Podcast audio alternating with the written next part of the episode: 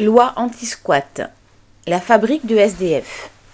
Le 27 novembre, à l'appel de 15 organisations, dont la Ligue des droits de l'homme et plusieurs associations de défense des locataires, avait lieu une manifestation contre le texte de loi proposé par les députés Renaissance, Guillaume Casbarian et Aurore Berger.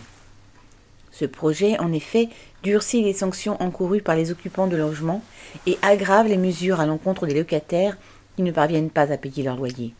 Guillemets. Ce texte va permettre des expulsions en 48 heures, sans juge, de squatteurs qui occupent des logements vacants, fermez les guillemets, a déclaré le représentant de la Fondation Abbé Pierre, Manuel Domergue. Le squatteur pourrait être condamné à une peine pouvant aller jusqu'à 3 ans d'emprisonnement et 47 45 000 euros d'amende, le triple de ce qui était prévu déjà par la loi. Sous couvert de protection de petits propriétaires lésés, et alors qu'on ne compte que 200 squats par an dans le pays, cette loi s'attaque à tous ceux qui, dans les classes populaires, ne parviennent plus à payer leur loyer. La nouvelle loi réduirait en particulier de 2 à 1 mois le délai qui court entre l'assignation pour impayé et la date d'audience.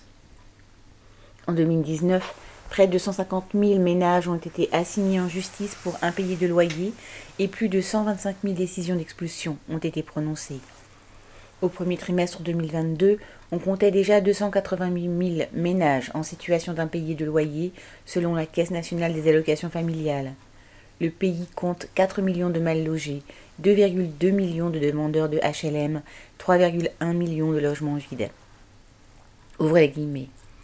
C'est la crise du logement qu'il faut combattre et non ses victimes, fermez les guillemets, ont déclaré dans une tribune les associations de défense des locataires du fait de l'aggravation de la crise, de l'inflation et du chômage qui frappent de plein fouet les classes populaires, le nombre de mal logés et de sans-abri va certainement continuer à exploser. Cette loi répond à la situation en permettant aux gros propriétaires de jeter plus facilement à la rue les locataires les plus pauvres. Rien d'étonnant à ce qu'elle ait été soutenue par les républicains, le Rassemblement national et le gouvernement. Aline Rettes.